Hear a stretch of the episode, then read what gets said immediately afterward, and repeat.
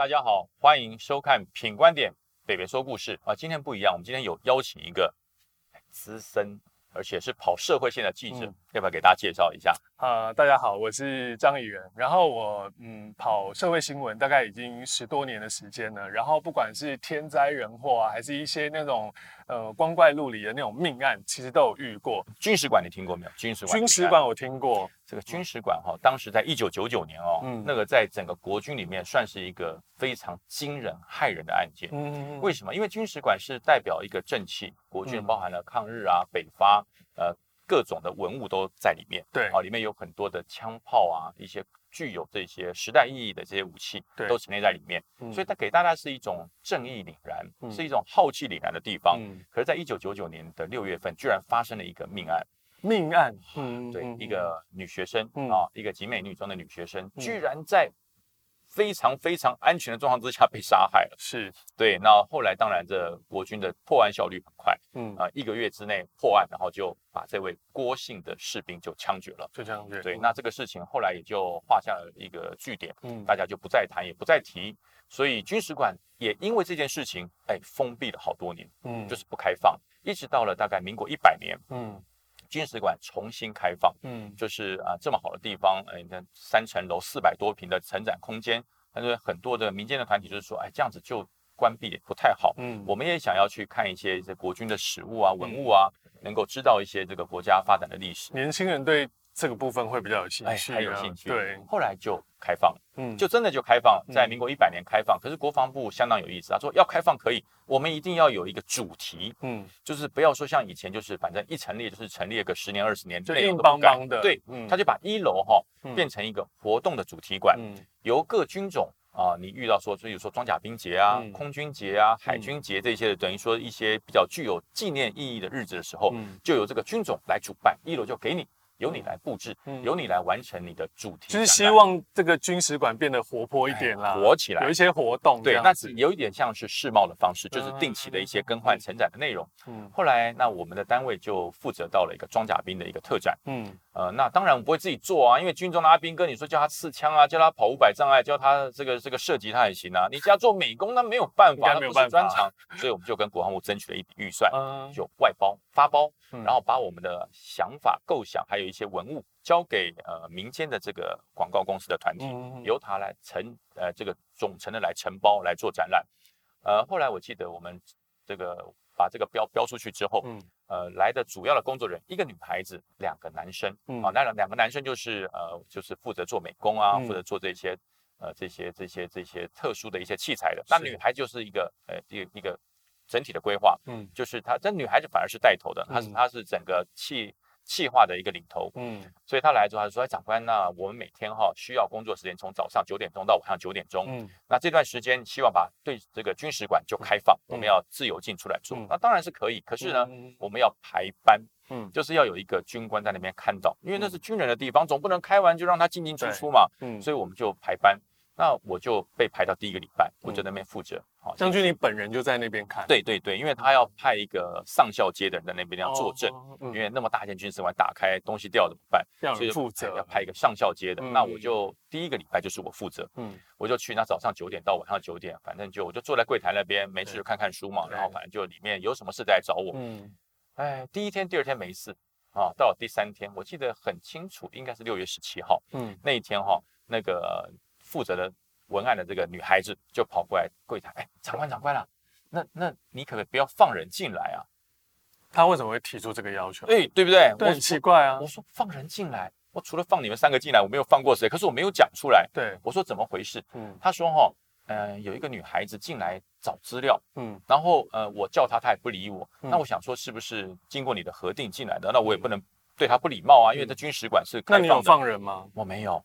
那为什么会有人进去？对我没有放，很奇怪啊！我就我就一肚子疑问呐。嗯，那我说好，我说那他在什么地方？他说他在那个储藏室里面。嗯，我说好好没关系。我说呃，你你做你的，你不要管他。嗯，因为我觉得不对劲，因为我没有放人。嗯，那他也不会没有事来整我说放人进去嘛。他平白无故对没事说谎，他没有事，而且我也是长官，他不可能来来来开我玩笑。对，那我说好没关系，我说这个事情我来处理。嗯，后来到了第二天哈，我就发现。呃，很吵，吵吵闹闹，就是呃十八号的时候就发现吵吵闹闹，那间房间里面好像有男男女女在讲话，在在在在搬东西的声音很吵。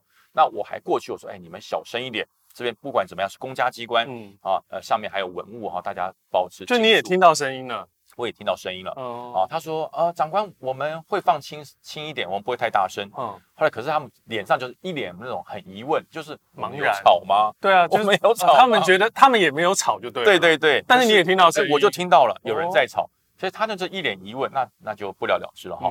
到了第三天，哎，六月十九号，这女孩子又过来跟我讲说，长官，你又放她进来了，她又我们在工作哈，她又进去找资料，嗯，而且。他还拿手机在拍，而且他的手机还是老的那种贝壳机，打开咔吱咔吱那种。可是那个时候应该手机都已经民国一百年了，民国一百年已经有智慧手机了，对啊，已经有智慧型手机了。所以我说，呃，好，我说我来看一看，我就跟着他去看，你知道，他就把那个门一推开，嗯，我就一看啊，这不是以前的馆长室，就是以前军事馆的馆长室。命案的馆长室就第一现场，后来出了事之后，那个馆长室就变成储藏室了，里面就堆放一些文物啊，一些这个简报资料就放里面。他就说：“你看他在那边呢，他就手指的，他那边翻简报，你有没有看到？其实说句实话，我真的没有看到。嗯，我真的没有看到那个简报那一叠厚厚的报纸，好好的放在架子上。就是他跟你都在现场，对。然后指的馆长室里面说，有一个女生正在翻，正在拍资料，对。但是你什么都没有看到，什么都没看到。”那我就心想，哎，见鬼了吗？可是我听到了，嗯，那个手机咔哧咔哧有在拍照声音，我居然有听到，所以他就跟我说：“你看啊，你就放他进来啦，对不对？”我说：“没关系，我说人家来找资料，嗯哦，就不要打扰人家，不要打扰人家哈。我说你就去做你们的，不要管他，嗯，我们就离开，把门轻轻的给他盖上，我们关上，我要怕怕打扰到他，嗯，把关上。我到了柜台以后，马上做一件事，赶快查手机，这怎么回事？我一查，六月十九号，就今天，嗯。”就是那个命案发生的时间点，就是六月十九号，一九九九年的六月十九号，就在那个位置发生了军事馆女学生被杀害的命案，嗯，就是案发地点，嗯，所以我就觉得。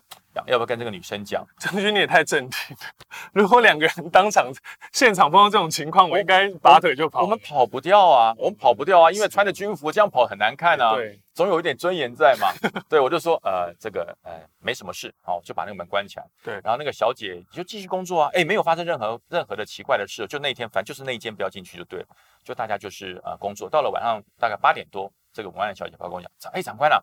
我今天要早点下班，可以吗？我说可以啊，你们的进度管制的好，就早点下班。嗯，我说为什么要早点下班？因为今天是我生日，我要带着两个人要去庆生。那个女生就是做文案那个女生，她当天是生日，六月十九号生日哦，所以说她的生日跟女学生被害的忌日是同一天，所以说她看得到。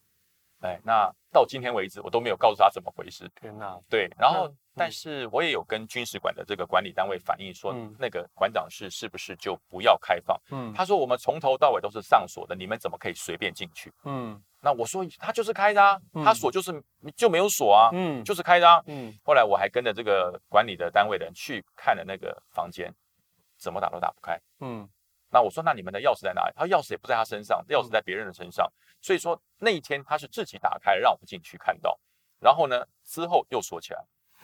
就是在十七、十八、十九那三天，就是案发那对对，就表示说他跟我们表达一些，就是他有冤屈啊。嗯，我觉得那个女生今天如果看到 馆长讲出这个秘辛的话，她应该全身发毛。然后我们听了也是很夸张。这个案子其实我当初印象蛮深刻，虽然那个案子它算是。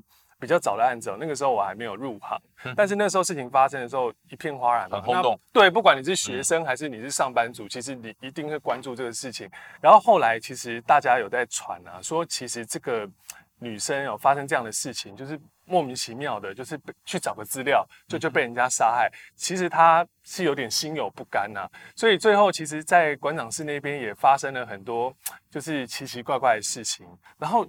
将军，你知不知道那个军史馆里面其实还有一个很诡异的传说？有一把妖刀。对，有一把妖刀。那那把妖刀其实将军应该知道它的来历，对不对？我看过啊。对，然后看过。当时那个郭姓士兵就是犯案军史馆犯案的那个士兵啊，其实他非常的诡异哦，因为他当时只有一个人，然后他也不是台北人，可是他犯案之后非常的冷静，小小的一个这个这个士兵，他居然就找了那个四个垃圾袋把尸体包好，然后。去租车，嗯，然后还把这个车子载到板桥的一个公园去弃尸，嗯，非常的冷静。那当时呢，他被抓到之后呢，他只说他是因为有一把刀，上面里面有人告诉他要这么做。对，那将军那把刀，你是不是那把刀我看过，有听过？其实那把刀哈，在军事馆里面很有名。它是在南京大屠杀的时候，由士兵在做砍头比赛的时候，嗯，呃，上面屠杀了一百零七个人的一把刀，嗯，所以那把刀吃过一百零七个人的血，嗯，所以当时军事馆的时候。呃，早期的时候它是放在刀鞘里面，嗯，后来不知道是哪位天才就把它给拿出来，然后放在墙上，用一个日本兵士兵的肖像，然后把它拿在手上，对，然后还用一个放大镜这样放大那个一百零七人，嗯，就把那把刀把它出鞘了，嗯，传说就是说这个妖刀啊出鞘就要见血，嗯，出鞘就要见血。所以后来出了鞘之后，呃，有风水的这个老师来看过以后，就说这把刀要镇住他，在对面一定要摆一个他怕的人。啊。所以后来当时对面就展示了一个就是蒋介石老总统的那个军服哦，去镇压这把刀，就刚好在那个刀的正对面，因为这个这个。中中日抗战的时候，就是蒋介石对于这个日本兵，日本兵看到蒋介石会怕，对，所以他就放他正对面，所以当时镇住了。后来因为在每一次的馆里面的一些轮轮展的时候，就把蒋介石的那个衣服就调整走了。嗯，调整走之后，再把腰刀的封印在这个突然间莫名其妙中被解除了。解除。所以说后来发生了很多的事。呃，这把腰刀现在在哪里？你知道吗？在。这把刀还在吗？不是应该赶快销毁？这把刀现在还在，嗯，但是呢，不是在军事馆里面，那它在哪边？在剪掉收去当证物了。哦，因为后来出了一件事，总统府的事，你知道吗？总统府事情也很诡异，就是将军提到就不得不提，就是这个郭姓士兵他犯案之后，他嘴巴是这样讲，说是那把腰刀里面有有人告诉他要去对这个女学生杀害她，性侵她，说他是妖怪，对，要消灭她，对，消灭她。后来在十九年，这个呃军使馆的命案发生了十九年之后，也出现了一件很惊悚，然后当时也是所有的记者忙翻的一件事情，就是居然有一个男子，他也是经商失败，五十多岁吧，然后经商失败之后，他呢就跑到军使馆里面，把这一把这个日本的这个军刀偷走，嗯，然后偷走之后呢，还不是自己收藏哦，还是干嘛自杀都不是，他居然是跑到了总统府。然后找到了一个侧门，然后对了一个宪兵直接行凶，直接砍杀这个宪兵。所以当时这个新闻闹得也非常大。但重点是这个女性男子，他当时经商失败，他被抓到之后，他也只是跟检警这样说：“他说就是这把刀里面有声音告诉我要这样做。”那当然，这个商人他现在已经被判刑，因为他已经伤害人了。但是这些。传说都市传说不谋而合，好像都跟这把刀有关。那再加上当初这个军使馆这个女学生的命案啊，当记者那么久，把这些事情全部串联在一起哦，就会觉得真的是起鸡皮疙瘩。这把刀哈，这把刀目前也在剪掉，没有回到军使馆，嗯，就等于是我们是政务外界借到军使馆。那当时剪掉来拿这把刀的时候。呃，我们军事馆的馆长特地跟他讲说，请把刀鞘一起拿走，嗯，把它出，把它插回鞘，不能让它出鞘，把它回鞘，不能让它出鞘，所以特地还有跟剪掉说，这把刀不要让它出鞘，嗯，那当时剪掉说，哪有这么邪门？他说，如果不邪门的话，这个人也不会拿铁锤把这把刀拿走，嗯，所以说这个一连串的巧合，就是在当时这把刀本来展览的时候是放在鞘里面的。后来因为要让它更具备这个展览的这个可塑性，就把它出了鞘，嗯，所以才发生这么多事。那到底这把腰刀跟这两件事情有没有直接的关联？那留给观众自己去想象。那今天的品观点，北北说故事带来的故事，大家喜欢吗？喜欢的话，不要忘了订阅、分享，让大家都能听到更好的故事喽。好，拜拜。